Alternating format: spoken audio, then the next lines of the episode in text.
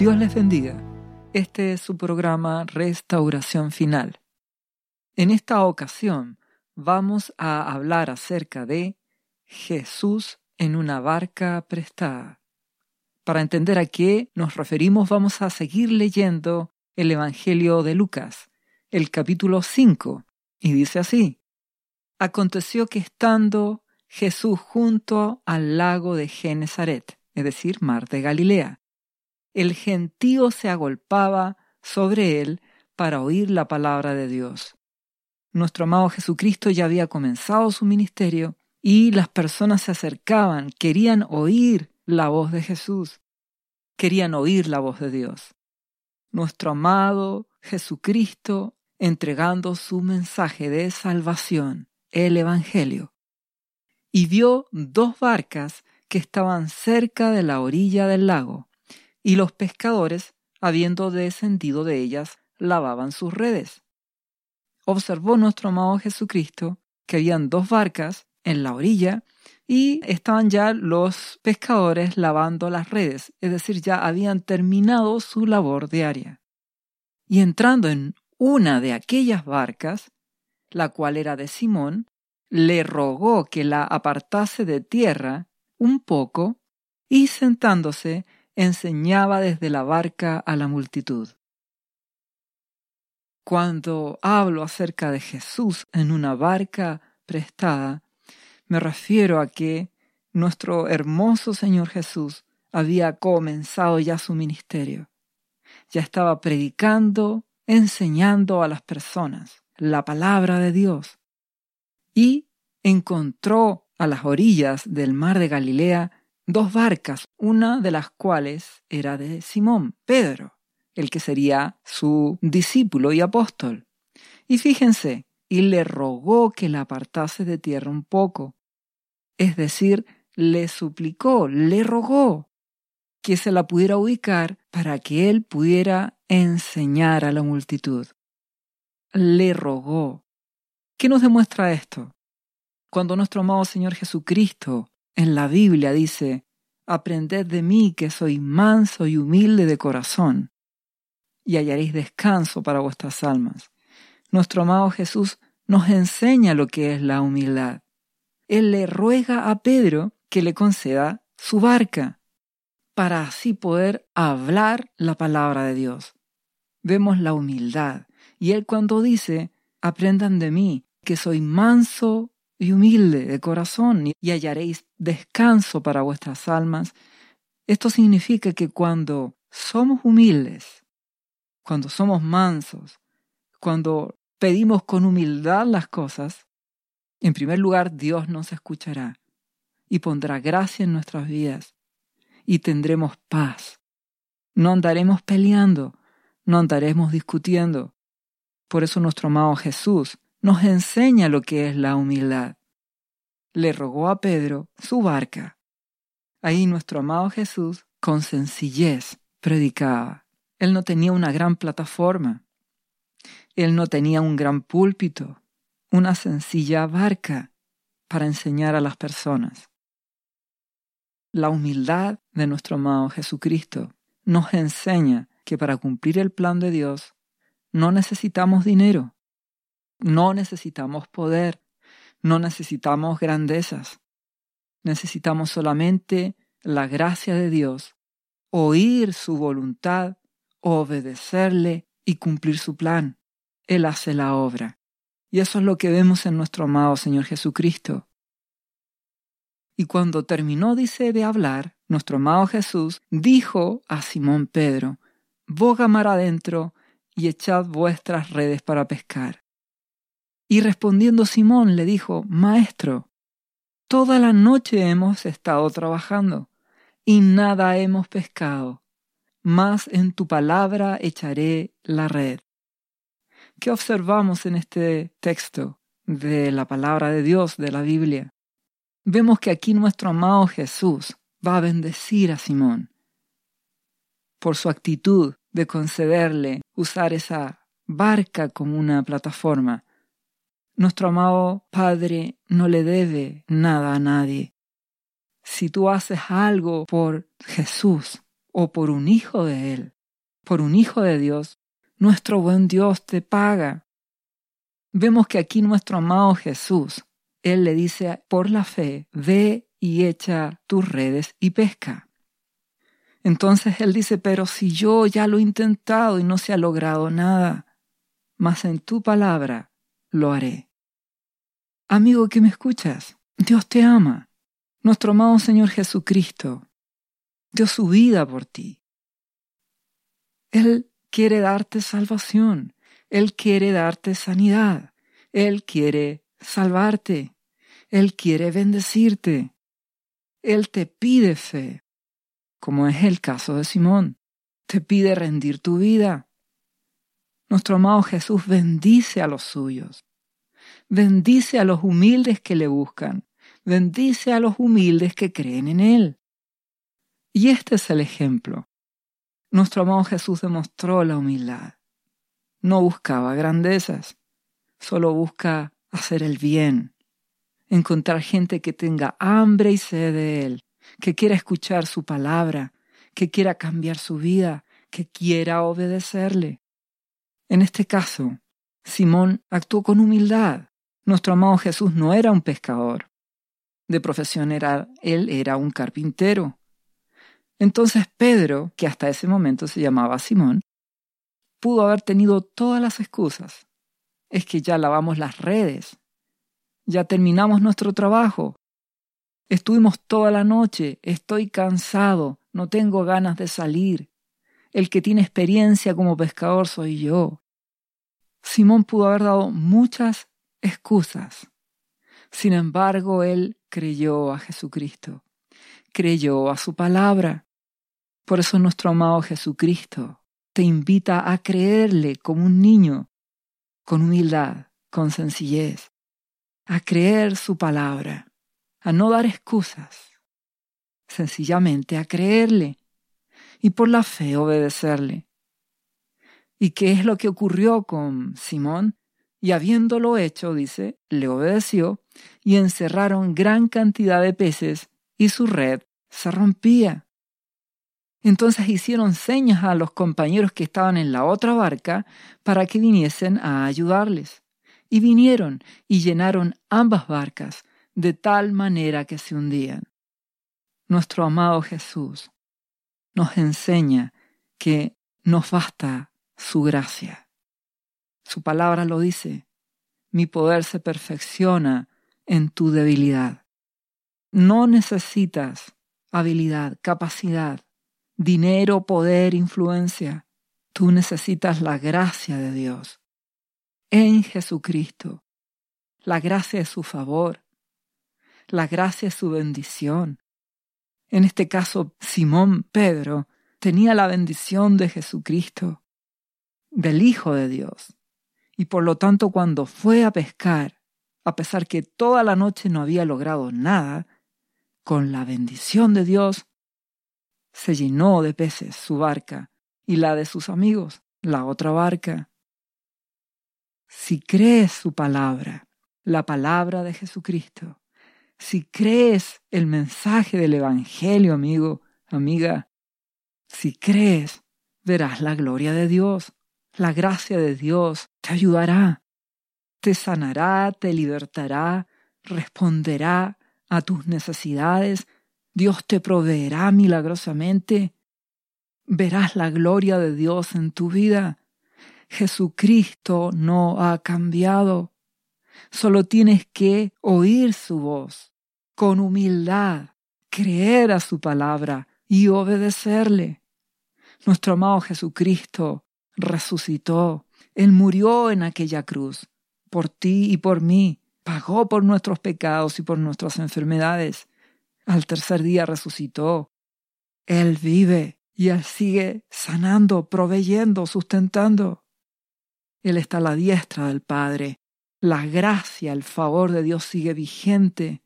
Si tú le crees, hallarás respuesta a tus necesidades. ¿Cuál fue la respuesta de Simón Pedro? El versículo siguiente dice, viendo esto Simón Pedro cayó de rodillas ante Jesús diciendo, Apártate de mí, Señor, porque soy hombre pecador. Pedro se humilló. El que se humilla, dice la palabra de Dios, la Biblia, será exaltado. Él se humilló ante Jesucristo. Reconoció que necesita de Él, que Él es el bueno. Tú puedes darle tu corazón a Dios.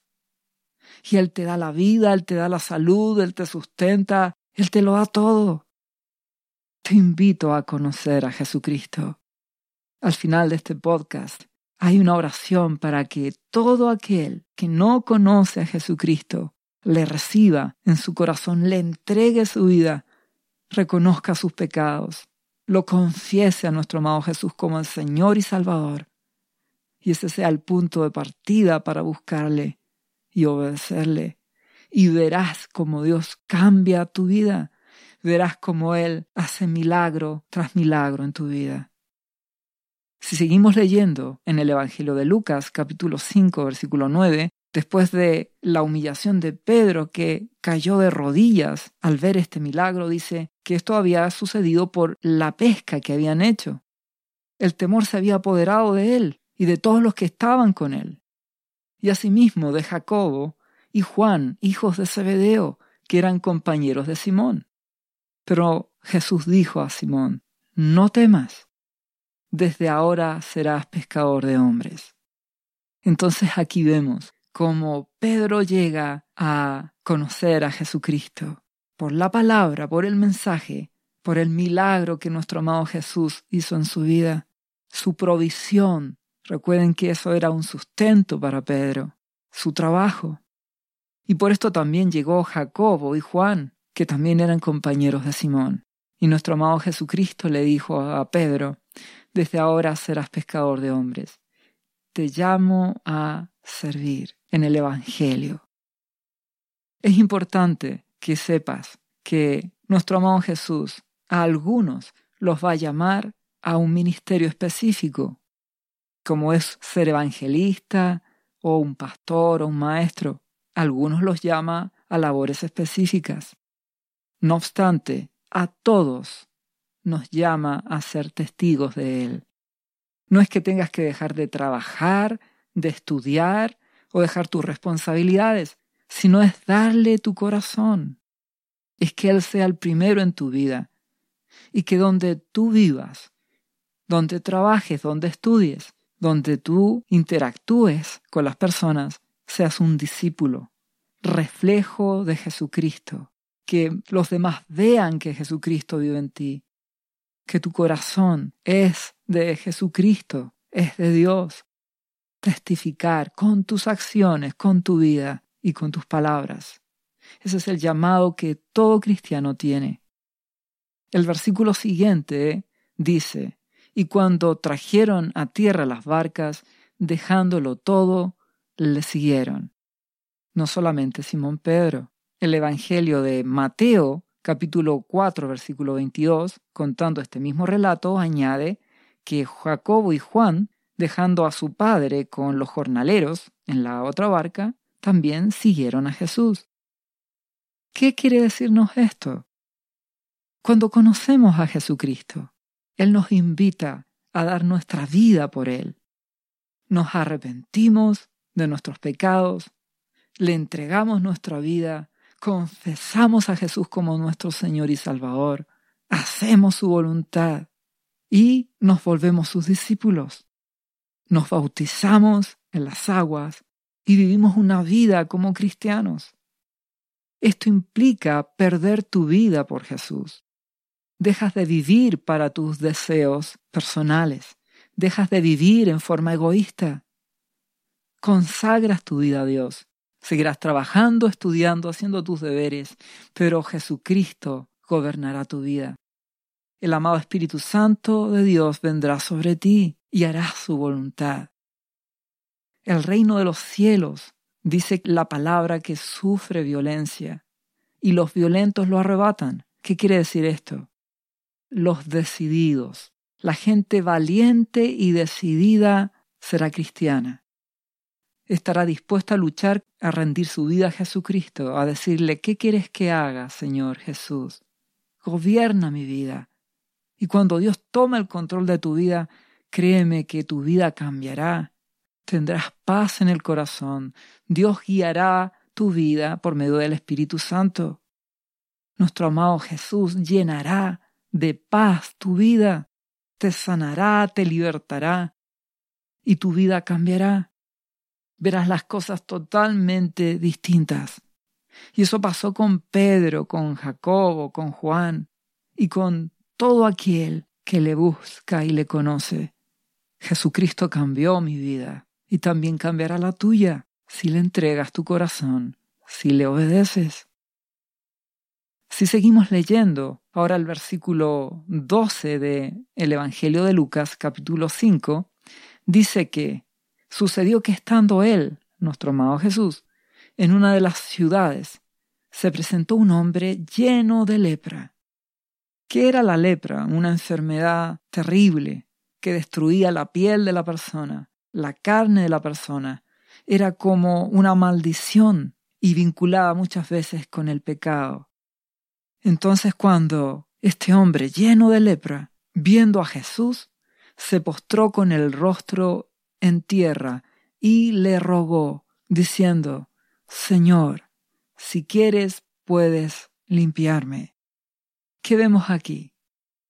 La lepra es una enfermedad terrible, desfigura a las personas, y este hombre debía mantener siempre distancia de los demás no solamente estaba enfermo, sino que era menospreciado por la sociedad. Y cuando ve a Jesús, corre ante él. Se postró con el rostro a tierra, se humilló y le rogó, si quieres puedes limpiarme. Y nuestro amado Jesús siempre responderá al que se humilla.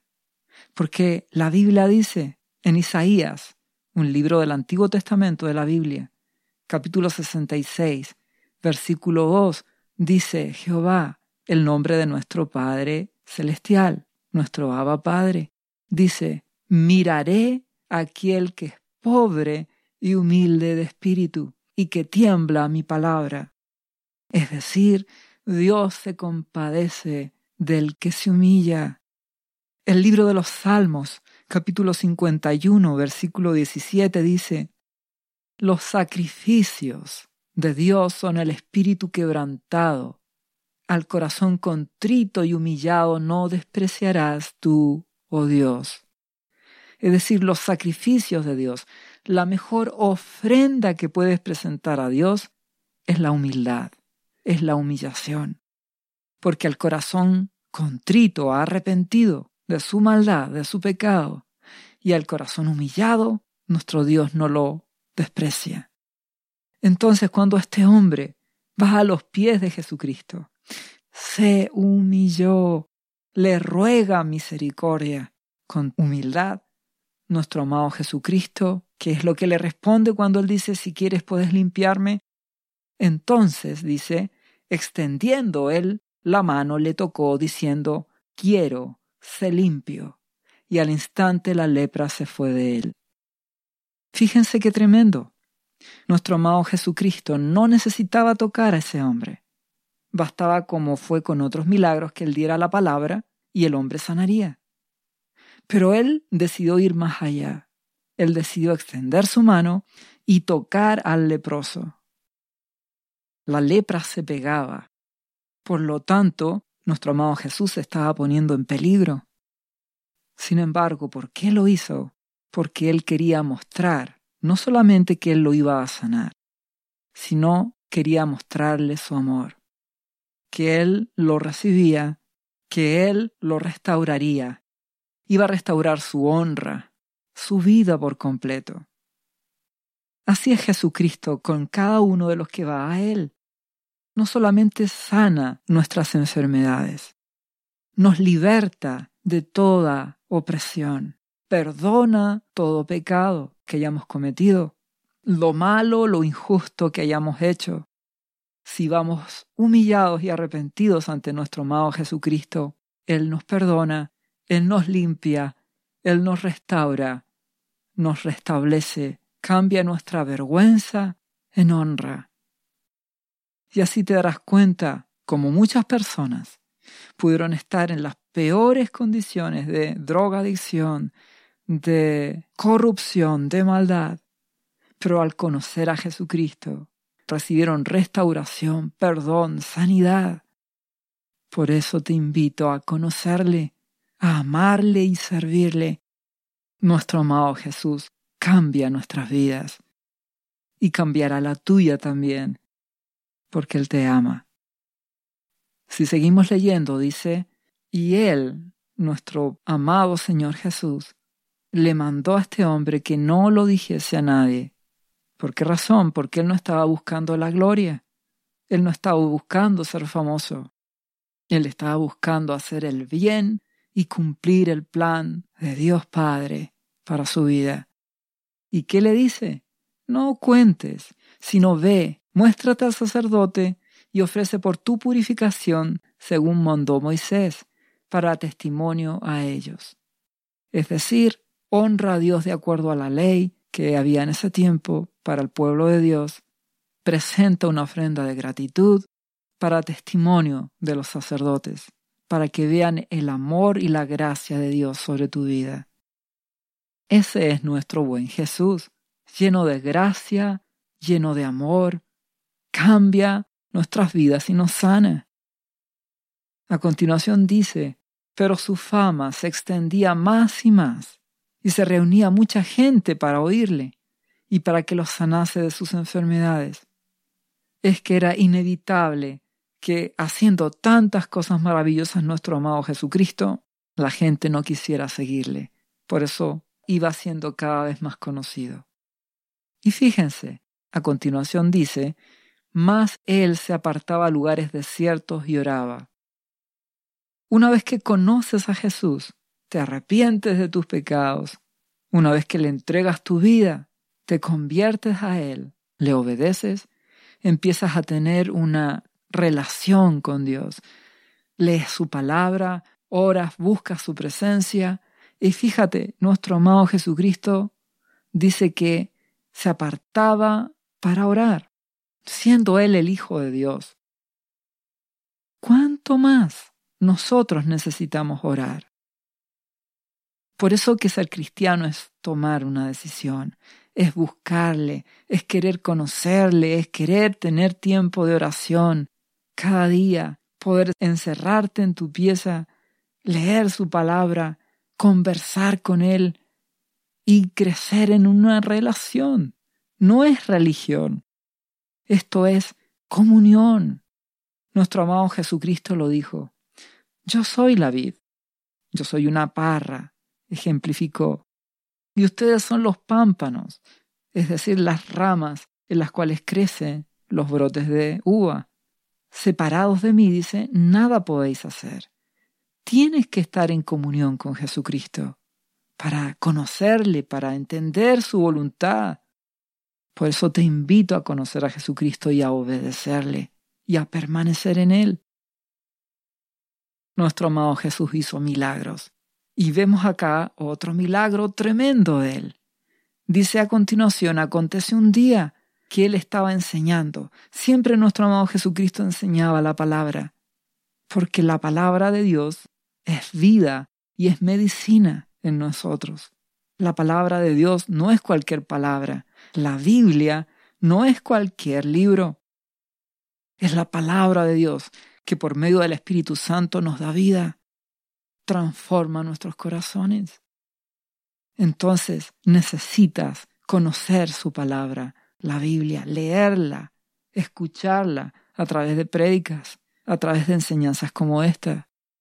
Entonces nuestro amado Jesucristo enseñaba, y estaban sentados los fariseos y doctores de la ley, los cuales habían venido de todas las aldeas de Galilea y de toda Judea y Jerusalén, y el poder del Señor estaba con él para sanar. Nuestro amado Jesucristo hacía sanidades y predicaba. Y en ese tiempo llegaron ahí los fariseos. ¿Quiénes eran los fariseos? Eran los religiosos de aquella época. Eran maestros de la palabra que buscaban que la gente cumpliera la ley. Y los doctores de la ley, que también eran conocidos como los escribas, eran gente con mucho conocimiento también de la ley. El problema con estas personas es que se habían vuelto en religiosos. ¿Qué quiero decir con religiosos? Que solo se enfocaban en la forma, en hacer cosas, es decir, apariencia, pero no le daban el corazón a Dios. Por eso que debes tener cuidado. Es muy fácil ir a una iglesia, asistir, participar en una serie de actividades, pero aún así volverte un religioso. No darle tu corazón a Jesucristo, no tener comunión con Él realmente, no llenarse de su espíritu. Debes ser cuidadoso. Nuestro Dios pide, Hijo mío, dame tu corazón. Dame tu corazón. Que yo sea el primero en tu vida. Entonces cuando vas a una iglesia cristiana, vas pensando en Jesús, buscas a Jesús, quieres conocerlo, quieres aprender de Él y quieres permanecer en Él. Él es lo primero, para que así tengas una relación con Jesucristo. Dice a continuación, y sucedió que unos hombres que traían en un lecho a un hombre que estaba paralítico, procuraban llevarle adentro y ponerle delante de él. Pero no hallando cómo hacerlo a causa de la multitud, subieron encima de la casa y por el tejado le bajaron con el lecho, poniéndole en medio delante de Jesús. Estos hombres llevaron a su amigo, hicieron todo lo que estaba a su alcance para que Jesucristo pudiese tocar a este hombre y sanarlo. Y no se les ocurrió mejor idea que entrarlo por el techo. El reino de los cielos, dice la palabra de Dios, sufre violencia, y los violentos, es decir, los decididos, los valientes, los determinados, lo arrebatan. La gente que busca a Jesús es la que lo encuentra. La gente que está dispuesta a buscarle, a querer conocerle, a ir más allá, es la que llega a conocerle. Por eso te invito a que te decidas por Jesucristo y lo encontrarás y verás cómo Él obra en tu vida. ¿Qué pasó en este caso? Al ver, dice Jesucristo, la fe de ellos, le dijo al hombre paralítico, Hombre, tus pecados te son perdonados. Recuerda que nuestro amado Jesucristo en la cruz del Calvario fue a morir, a pagar el precio y pagó en la cruz por nuestros pecados y por nuestras enfermedades. Nos sana y nos liberta. Y eso es lo que nuestro amado Jesucristo hizo con este hombre. Lo perdona y lo sana. Entonces los religiosos, los escribas y los fariseos comenzaron a cavilar, a dudar, a cuestionarse, diciendo, ¿quién es este que habla blasfemias? ¿Quién puede perdonar pecados si no solo Dios? Entonces Jesús, conociendo los pensamientos de ellos, respondiendo les dijo, ¿qué pensáis? ¿Qué caviláis en vuestros corazones?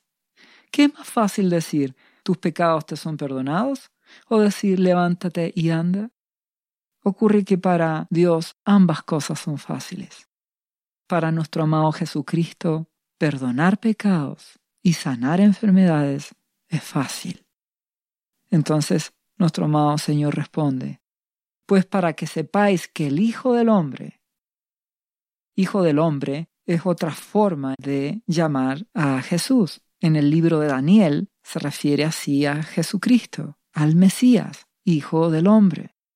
Entonces nuestro amado Señor responde, para que sepáis que el Hijo del Hombre tiene potestad en la tierra para perdonar pecados, le dijo al paralítico, a ti te digo, levántate, toma tu lecho y vete a tu casa.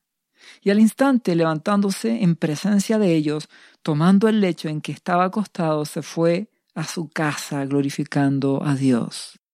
Nuestro amado Jesús nos liberta de toda opresión, sana nuestras enfermedades y perdona nuestros pecados. Y a continuación dice, y todos sobrecogidos de asombro, glorificaban a Dios y llenos de temor, decían, hoy hemos visto maravillas. El libro de Isaías, capítulo 53, versículo 5, habla de nuestro amado Señor Jesucristo. Dice que Él llevó nuestras enfermedades. sufrió nuestros dolores. Dice también que Él fue herido por nuestras rebeliones, molido por nuestros pecados. El castigo de nuestra paz fue sobre Él, de esa falta de paz, de esa violencia en las personas fue sobre Él, y por su llaga fuimos nosotros curados. Él nos sigue sanando. Nuestro corazón, nuestras emociones, nuestro cuerpo, Él nos perdona. Solo Él pide que nos humillemos, que seamos humildes, que rindamos nuestra vida a Él, que nos arrepintamos de nuestros pecados, que le confesemos como el Señor y Salvador de nuestras vidas, que le busquemos, que le obedezcamos, creamos en su palabra. Por eso, una vez más te invito, amigo, amiga, a hacer esta oración al final de este podcast, donde tú le entregas tu vida a Jesús como el paso inicial, le confiesas como el Señor y Salvador de tu vida, te arrepientes de tus pecados. A partir de ahí, inicias una vida como cristiano. Le buscarás, te bautizarás, le conocerás. Si estás enfermo, también hay otra oración al final, donde, conforme esta palabra de Isaías, que por las heridas de Jesucristo fuimos curados, por esa palabra somos sanos, la confesarás sobre tu vida, orarás, pedirás a Dios que haga ese milagro de sanidad en tu vida. Dios te responderá. Nuestro amado Jesucristo te sanará. Él no ha cambiado. Él sigue obrando, sanando, libertando, perdonando, restaurando. Estamos en tiempos finales, donde la violencia se ha desatado, donde la maldad ya no tiene punto de retorno, donde la guerra, donde la hambruna, donde la enfermedad aumentará. Y en medio de este terrible escenario, fruto de la maldad, del pecado del hombre, Jesucristo sigue perdonando, restaurando, sanando la vida de todo aquel que le busca. Te invito a conocer a Jesús. En medio de las cosas que han de venir, Él es nuestro refugio. Él no ha cambiado. Jesucristo te ama. Que la gracia de Dios a través de Jesucristo esté en tu vida. ¿Sabía usted que Jesús le ama y que murió en la cruz por sus pecados? Él ya pagó el precio por usted. Solo basta que usted lo reciba en su corazón y reconozca que Jesucristo es el Señor de su vida y su Salvador. Invítelo hoy a entrar en su corazón. Atrévase y siga ahora esta oración. Repita después de mí. Señor Jesús, yo confieso que soy un pecador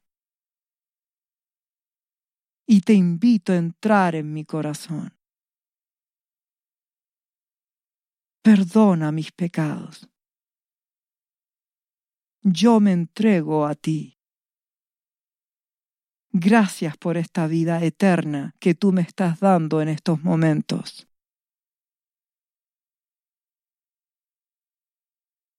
yo te confieso ahora como mi Señor y mi Salvador.